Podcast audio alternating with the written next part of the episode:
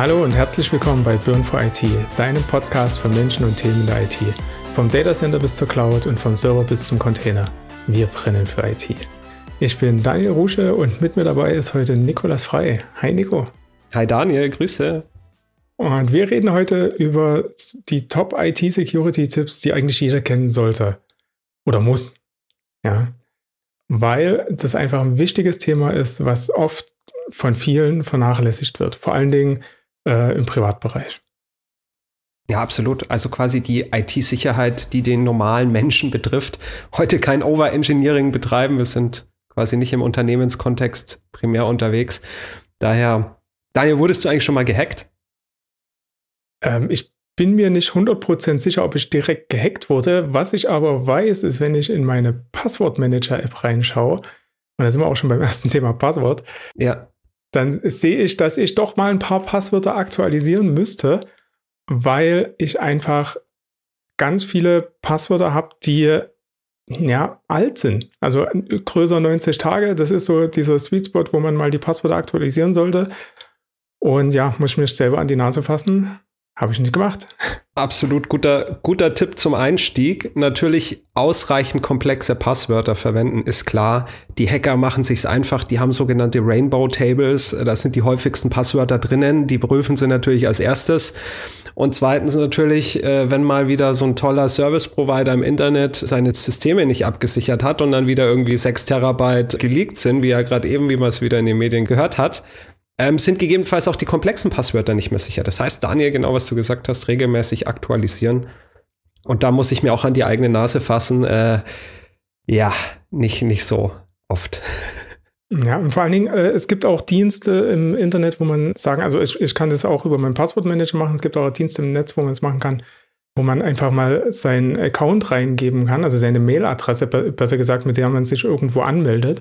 Und dann wird einem quasi mitgeteilt, wie oft man eigentlich schon geleakt wurde.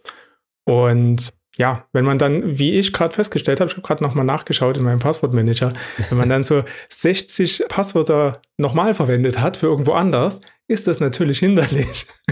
Ja, sehr gut, Daniel, das wäre cool, wenn du den Link natürlich in die Show Notes packst. Ähm, und ich glaube, das sollte man auch immer aufpassen, dass man da auch nicht auf den falschen Link klickt, weil es könnte ja auch jemand dahinter stecken, der deine Daten dann abgreifen möchte. Also es, ich glaube, BSI hat ja da regelmäßig auch äh, so, so einen Artikel dazu und verlinkt dann auch solche, ja, äh, wie soll man sagen, solche ähm, Auskünfte. Ähm, daher. Genau, ich, äh, ich, ich pack das nochmal rein. Aber ich würde äh, nochmal kurz beim Passwort bleiben, weil man kann ja erstmal ein, ein zu einfaches Passwort haben, was blöd ist, weil es sich leicht knacken lässt. Aber man kann natürlich die Passwörter auch wunderbar so verstecken, dass die jeder findet. Also so der Klassiker irgendwo, ich habe im Büro am Monitor ein, ein äh, Post-it kleben mit meinem Passwort, geht gar nicht. Ja? Oder in einem Notizbuch einfach äh, niedergeschrieben, in, in, irgendwelchen Dateien oder, oder Excel-Tapeten, die ganzen Passwörter drin. Das ist halt ja, Potenzial, um gefunden zu werden. Und wenn das einmal gefunden ist, dann äh, hat halt im schlimmsten Fall, wenn man so eine Tabelle hat, wo alle Passwörter drin sind, als unverschlüsseltes, äh, als unverschlüsselte Datei auf dem Rechner, ja, dann ja. sind die Passwörter alle geleakt. Also ich meine, ja. man sollte natürlich nicht mit einer, mit einer fetten Zielscheibe rumlaufen und sagen, äh, hey, hier nimm mein Passwort. Und ich kann sagen, in der, in der eigenen Familie, mir fällt es öfters mal auf, wenn ich dann auf die Laptops gucke, die haben tatsächlich dann Post-its drauf. Nicht ja. irgendwie innen drin oder so, sondern direkt oben drauf. Ja, passwortfrei, ich weiß ja, ähm, nicht ein bisschen irgendwie gefährlich oder so. Ja, aber ich kann mir das Passwort sonst nicht merken. Ja, okay, dann. ich meine, ab, ab einem gewissen Punkt ähm, muss man halt das Risiko abschätzen, wenn man seine Daten verlieren möchte und äh, wie gesagt mit einer Zielscheibe rumrennt äh, da muss man sich drüber bewusst sein, dann ist auch okay. Genau, und äh, was natürlich auch spannend ist, gerade in dem Familienkontext, dann schert man sich ja vielleicht auch mal einen Account, so gerade bei den Streaming-Anbietern. Wenn dann irgendwo äh, Sohn oder Tochter sagt, hier Mama, ich möchte jetzt bitte auf meinem äh, Tablet irgendwo Netflix äh, installieren und möchte mich da einloggen, wie waren denn die Login-Daten? Ja, dann schicke ich das bitte nicht irgendwie per SMS beide, quasi Account und Passwort in einem, sondern ich mache das bitte schön über mehrere Wege. Also irgendwo, ja. das eine schicke ich vielleicht per SMS, das andere über Telefon, wie auch immer. Ja. Genau. genau. aber noch was viel Wichtigeres. Also man kann natürlich Passwörter noch weiter absichern. Ähm, so dieses Stichwort ist da Multifaktor-Authentifizierung. Also viele Dienste im Internet, speziell im Finanzsektor, irgendwie Bankkonten etc., da ist es per Default eigentlich schon aktiviert, dass man so einen Transaktionscode oder halt äh, noch eine zusätzliche App auf seinem Handy hat, um eben einen zweiten Faktor zu bieten oder auch einen dritten Faktor. Ähm, und das ist, also das ist genial, weil damit wird auch mal ein schwächeres Passwort oder nicht so oft getauschtes Passwort natürlich abgesichert. Ja, weil man eben äh, nicht so angreifbar ist und ich liebe das. Also natürlich ist es wieder mehr Aufwand, man oh, muss sein Handy rausholen, man hat dann, welche Authentifizierungs-App war das jetzt wieder äh, oder muss mal gucken, aber gut, ich meine, das bisschen mehr Aufwand gibt eine Menge mehr Absicherung. Wie, wie siehst du das, Daniel, mit Multifaktor? Das äh, sehe ich genauso und äh, vor allen Dingen das Coole ist, dass wir verschiedene Wege haben, über Multifaktor-Authentifizierung zu arbeiten. Also wir können halt, wie du sagst, irgendwo mit diesen Apps arbeiten, dass wir da irgendwo einen Token generiert bekommen, den wir eingeben. Ähm, viele Anbieter äh, bieten es auch an, dass man eine SMS bekommt oder angerufen wird. Man muss es halt nur anschalten. Und in dem Moment, wo man sagt, ich, ich mache einfach das Häkchen, ja, ich möchte Multifaktor-Authentifizierung und dann kriege ich halt eine SMS zugeschickt, ja, ist halt super einfach. Ne? Also ja. da muss ich ja nichts extra installieren.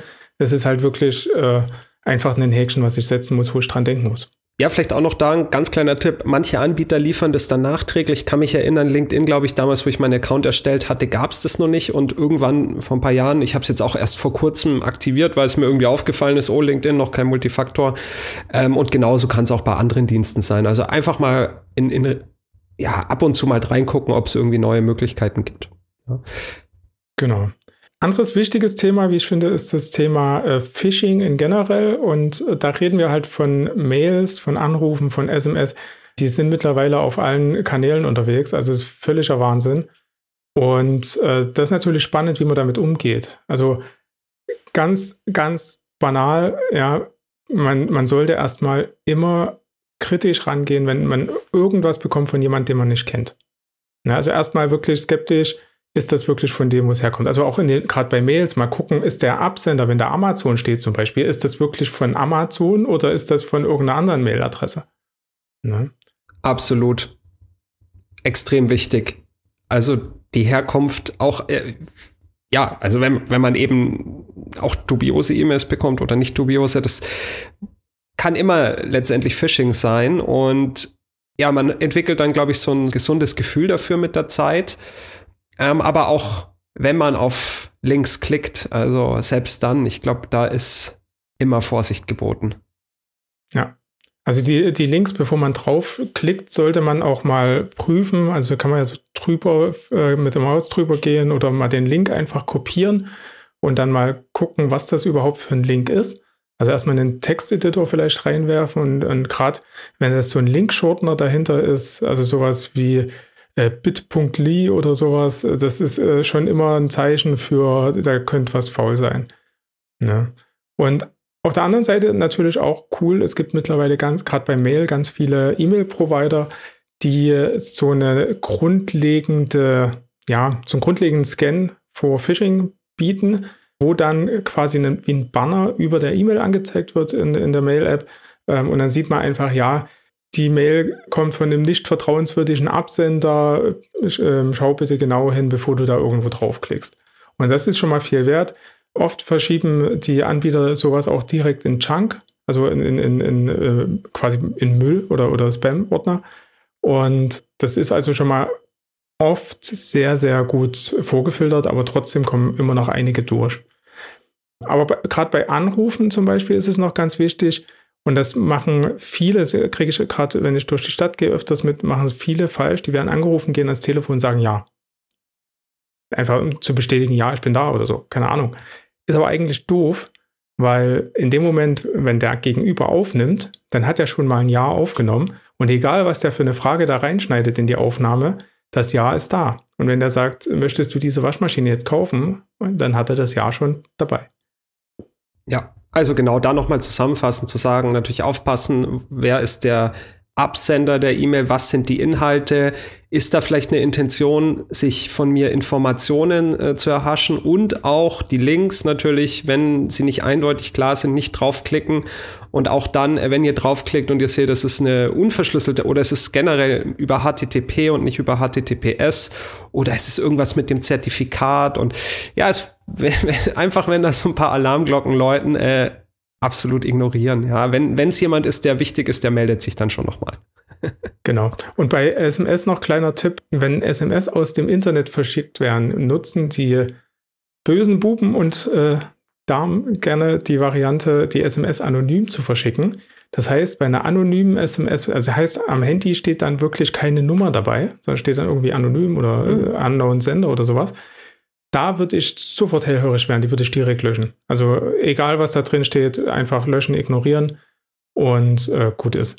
Weil das ist äh, hochkritisch, weil die können einfach aus dem Internet von irgendwelchen Website-Diensten das wegschicken. Und das ist nicht nachzuvollziehen. Also kann auch eine Polizei im Nachgang das nicht nachverfolgen, woher die SMS geschickt wurde. Ja, genau. Äh, dann haben wir noch einen anderen, äh, oft im Internet gern genutzten Dienst, also von mir zumindest jeden Tag genutzt. Das ist VPN. VPN ist ein, virtuelles privates Netzwerk, wenn man so will. Also ein Tunnel, den wir uns durchs Internet bauen zum VPN-Anbieter. Und äh, wir gehen halt vom VPN-Anbieter dann erst auf die Webseite. Macht das Internet einen Tick langsamer, sorgt aber dafür, dass auf dem Weg, wo ich unterwegs bin, äh, mich erstmal keiner ausspionieren kann, weil ich halt mich halt im VPN-Tunnel durchs Internet bewege. Und da bin ich noch mal ein bisschen vor, ja, gerade so diese Man-in-the-Middle-Attacken, also wenn da irgendjemand äh, zwischendrin versucht, äh, Datentraffic abzufassen, bin ich da nochmal geschützt. Und gerade bei, bei Banking-Sachen ist da VPN äh, bei mir immer am Start. Und ja. Aber gut, wir, ich, ich glaube, wir wollen heute auch kein Overengineering und ich denke, das ist so eine Grauzone. VPN kann man nutzen, bietet aber vielleicht auch wieder eine neue Angriffsfläche, wenn es nicht vertrauenswürdiger Anbieter ist. Ja, muss man abwägen, aber dann im, im Prinzip bin ich bei dir. Ich nutze auch ab und zu VPN für kritische Sachen, aber ja, nicht so oft wie früher. ja, ich habe halt für mich so meine zwei Anbieter gefunden, denen ich vertraue. Bei einem habe ich halt einen, mir ein, ein Konto gemacht und es funktioniert wunderbar. Okay. Was haben wir noch? Ja, nochmal zum Thema Social Engineering. Also wir haben letzten Endes viele Leute, die versuchen im Endeffekt die Schwächeren auszunutzen, sage ich mal. Und schwächer an der Stelle muss gar nicht äh, heißen, äh, oder gar nicht negativ behaftet sein, sondern einfach, ja, diejenigen, die unwissend sind an der Stelle. Und da wird oft, ja, Variante Dummfang gemacht im, im Sinne von, ja, ich hatte neulich einen Anruf, irgendwie, ja, PayPal, bla, bla, bla, wir haben jetzt ihre äh, Überweisung von 700 Dollar nach USA genehmigt, so. Wo ich mir sage, ja, kann ich halt direkt auflegen, weil erstens PayPal ruft mich nicht wegen sowas an und zweitens natürlich schaue ich dann kurz auf meinen PayPal-Account und stelle fest, ja, stimmt halt nicht. Die wollen halt am Ende nur an meine PayPal-Daten im, im einfachsten Fall, um mit meinem Account irgendwelche hohen ja, Summen zu transferieren. Ja, das ist ein sehr gutes Beispiel und auch da wieder die Angriffsfläche verringern. Ähm, solche Calls einfach gar nicht wirklich entgegennehmen, sofern man halt merkt, es ist so ein Call. Ich meine, Klassiker irgendwie einem Rentner dann sagen, ja, die Wartung äh, seiner Waschmaschine ist abgelaufen und dann äh, zu versuchen natürlich einen Dauerauftrag zu generieren. Ja, ich meine, das, das ist genau der Punkt und vielleicht auch da mal im, im, im Umkreis zu gucken, sind da Auffälligkeiten in der Familie, gibt es da wieder irgendwie eine Aussage oder sind die Alarmzeichen schon so groß, dass man wieder im Familienbereich irgendwie E-Mails erhält von einem Bekannten, wo man weiß, das ist, der, der ist schon gehackt. Und da ja. hat man so eine komische E-Mail bekommen mit einem Link, wo man draufklicken soll. Nicht gut. Ja, also auch da zu gucken. Aber auch wenn, wenn man sich im öffentlichen Raum bewegt. Ja, ich meine, was habe ich dabei? Habe ich ein, vielleicht einen ähm, Geldbeutel dabei mit irgendwelchen EC-Karten? Habe ich so einen Blocker letztendlich in meinem Geldbeutel, also dass es nicht ausgelesen werden kann? Gebe ich ständig Daten bei irgendwelchen Gewinnspielen an? Es sind so viele Punkte, also desto weniger man natürlich über sich preisgibt und kritisch hinterfragt, desto weniger Angriffsfläche bietet man und man ist halt dann nicht der Erste, der gehackt wird. Ich meine, wir wissen heutzutage, nichts ist sicher. ja, aber wenn ich ganz vorne stehe und sage, hey, ich bin der unsicherste von allen, dann gehen natürlich die Hacker auf einen los. Ja.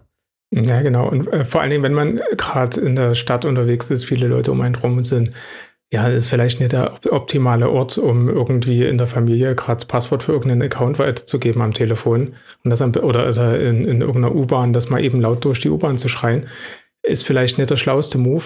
Und ja, ähm, wo ich noch kurz einhaken wollte, diese, diese Blocker für die EC-Karten, äh, das, das kennen viele vielleicht gar nicht, aber das ist im Endeffekt ja wie so ein, in, in meinem Fall ist so ein Metallsleeve schick in Leder gefasst, wo man halt die Karten, die NFC können, also dieses Auflegen zum Bezahlen, wo man die einfach reinschiebt und dann können die von außen quasi nicht mehr gelesen werden, weil was viele nicht wissen, NFC ist ein passives Protokoll, heißt, wenn da einer vorbeigeht mit einem NFC-Reader, der könnte quasi den Reader an die Karte halten und könnte die Kartendaten auslesen. Auch wenn da viele Sicherheitsmechanismen von den Banken im Hintergrund laufen, ja, habe ich im Bekanntenkreis auch schon ein paar Fälle gehabt, äh, wo das wirklich passiert ist.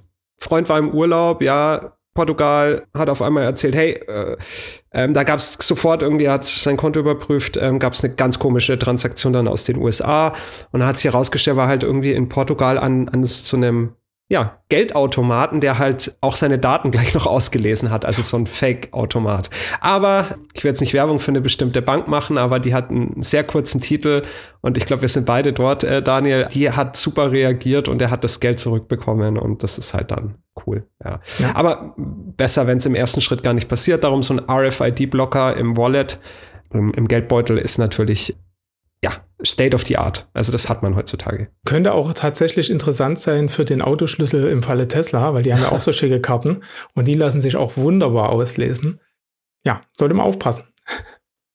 Ja, gut. Das sind eigentlich so die Kerntipps, wenn man sich jetzt wirklich mal aufs Essentielle fokussiert. Aber wir kommen ja aus der Infrastruktur, Daniel, und es gibt natürlich noch so ein Layer drunter, den man im Auge behalten sollte, nämlich Backups, Verschlüsselung und Software-Updates. Ja, das sind jetzt nicht die Sachen, die man so aktiv macht, um sich abzusichern, sondern eher dann, wenn schon was passiert ist, muss ich natürlich meine Daten wiederherstellen, also wichtig, Backups zu machen.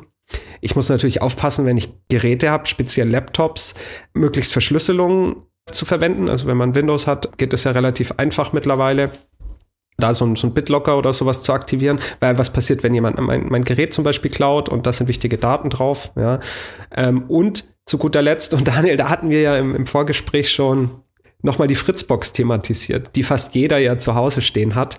Und da gab es auch wieder eine neue äh, Sicherheitslücke, nämlich quasi ein Fern, an, also ein Angriff auf die Fritzbox, auch ohne aktiviertem Fernzugriff. Ja, also einfach Software-Updates sofern möglich einspielen, ja, und auch immer davor ein Backup machen, weil was ist, wenn ein Update mal fehlschlägt? Ja, ganz wichtig. Auch so Richtung Zwei-Faktor-Authentifizierung. Da hat man ja dann auch immer eine extra App auf dem Handy mit Daten drinnen. Was ist denn, wenn ich mein Handy verliere? Wie, wie, wie stelle ich das wieder her? Und da sollte man ein, ein gewisses Konzept haben. Also es ist wirklich super wichtig, weil wenn der Punkt dann mal eintrifft und es ist der Fall schon oft eingetreten im Bekanntenkreis, dass äh, mein Gerät kaputt geht oder verloren geht oder auch, auch Daten korrupt sind und man kommt da nicht mehr dran und dann ist das Drama groß, weil dann sind sie für immer manchmal weg. In Sachen äh, Fritzbox, ja. Tatsächlich muss ich mal nachschauen, ob ich das Update eingespielt habe. Ich glaube, ich habe automatische Updates sogar an, weil ich da auf ganz Nummer sicher gehen will. Aber ich muss mal nachschauen. Und ja, gerade Handy. Aus meiner Sicht, jeder rennt irgendwie mit dem Handy rum. Da sind so viele wichtige persönliche Daten drauf. Die meisten haben irgendwie den ganzen Passwort-Safe-Kram da drauf. Und ja, das ist halt nichts, was man verlieren will. Und deswegen ist es aus meiner Sicht essentiell, dass ich mit meinem Handy jede Nacht ein Backup mache. Weil mir ist am Ende egal, wenn ich das Handy heute verliere, dann kann ich das aus der Ferne sperren. Ich habe halt ein iPhone, einfach über äh, Find My iPhone kann ich es äh, sperren kann das fernlöschen, ja. Und ja, dann kann ich aus dem Backup, was ich jede Nacht mache, das Handy auch super easy auf ein neues Gerät einfach wiederherstellen. Und das ist super wichtig. Und am Ende, wenn wir privat auch einen Rechner äh, im, im, Einsatz haben, zum Beispiel für die Steuererklärung, ja, sind ja auch ganz wichtige Daten dann meistens drauf dann sollte man da auch in irgendeiner Form Backup machen. Und wenn das Backup heißt, okay, ich bin jetzt fertig mit irgendeiner wichtigen Datei, die zu bearbeiten und ich schiebe die irgendwie auf eine externe Festplatte oder auf einen USB-Stick von mir aus. Wenigstens irgendwie in einen zweiten Ablageort, dass das äh, doppelt gesichert ist. Da ist schon mal viel, viel äh, passiert. Aber ja, da muss man einfach machen. Und Software-Updates natürlich, ja, es, es, gibt viele Strategen, die dann sagen, ja, ähm, ich mache irgendwie äh, alle x Wochen Update, wie auch immer. Ich finde, es ist wichtig, die Updates so zu machen, wie sie kommen. Ja, also wenn, wenn mein Rechner mir sagt, ich habe ein neues Update, dann spiele ich das halt ein, weil das sind irgendwie zwei Minuten, was das Update braucht und in 95% der Fälle wird eine Sicherheitslücke geschlossen. Also von daher, ja. das ist immer eine Win-Win-Situation. Also ja, wichtige, zeitlose Tipps. Also immer wieder vor Augen halten. Ich glaube, es ist einfach wichtig, die Praktiken in eine alltägliche Gewohnheit zu integrieren. Ja, es hilft jetzt nichts, wenn ich einmal hier irgendwie aufräume und sage, oh, ich habe alles verschlüsselt und alles cool und alles toll, aber dann kümmere ich mich die nächsten Jahre drum, nicht drum, das aktuell zu halten, also auch nicht die Passwörter zu aktualisieren, ähm, das Backup zu überprüfen, ja. Und ich glaube, da einfach eine kleinen, kleine Awareness dafür zu haben, ist heute essentiell, weil es wird immer digitaler. Irgendwann ja. werden wir komplett digital bezahlen, wo es auch, sage ich mal, vielleicht eine andere Form von Wallets geben wird. Ja, also nicht nur ein Bankkonto, das dann irgendwie den Euro drin hat, sondern halt auch noch irgendwie andere Währungen. Ähm, Richtung Krypto wird es eine Menge geben und gibt es ja auch schon andere Bezahlmöglichkeiten. Und wenn man halt da nichts absichert und irgendwann, sage ich mal, sehr, sehr viel verlieren kann, das ist denke ich, sehr, sehr schade. Ja, und das sind halt oft so Sachen, die brauchen nur wenig Zeit, um einen großen Effekt zu haben. Und das heißt auch nicht, wie jetzt bei mir mit irgendwie 200 Accounts, wo ich Passwort mal aktualisieren sollte, dass ich mich da heute hinsetze und die 200 Accounts heute mache, weil dann muss ich mich in 90 Tagen wieder hinsetzen und 200 Accounts machen. Das ist halt viel, Out, äh, viel Aufwand. Und das kann man aber ja staffeln. Wenn ich da irgendwie heute mal zwei, drei Accounts mache, dann mache ich vielleicht irgendwie morgen mal zwei, drei Accounts. Schritt für Schritt. Genau, einfach Step by Step, immer mal ein bisschen. Und dann hat man irgendwann auch alle aktualisiert und dann fängt man halt wieder von vorne an. Dass man jeden Tag irgendwie sich ein bisschen um seine Security kümmert. Nico, hast du noch was, was du mitgeben möchtest? Nee, erstmal nicht. Ich glaube, ja, soll ja auch relativ äh, knackig sein und kurz. Äh, daher nehmt, nehmt, es, nehmt es mit und äh, vor allem auch gerne eure Kommentare dazu. Haben wir was vergessen? Wir machen dazu einen LinkedIn-Beitrag. Ihr könnt dann einfach kommentieren und sagen, hey, ich sehe das so, ich sehe das so. Wir freuen uns über eure Antwort. Genau, wir, wir freuen uns über jede Diskussion, die da entsteht, weil wir sind ja auch nicht irgendwie die Security-Gurus dieser Welt, sondern nope. das ist einfach nur unsere private Beobachtung. Und von daher wenn da jemand noch schlaue Infos hat, die uns auch noch weiterhelfen, sind wir da gerne offen und freuen uns auf jede Diskussion in LinkedIn. Dann würde ich sagen, wir sind Burn for IT und wie immer danken wir dir, dass du auch in dieser Folge wieder mit dabei warst. Wenn dir die Folge gefallen hat, lass uns gerne ein Abo da und eine Bewertung. Wir hören uns in der nächsten Folge. Bis dahin, ciao. Ciao.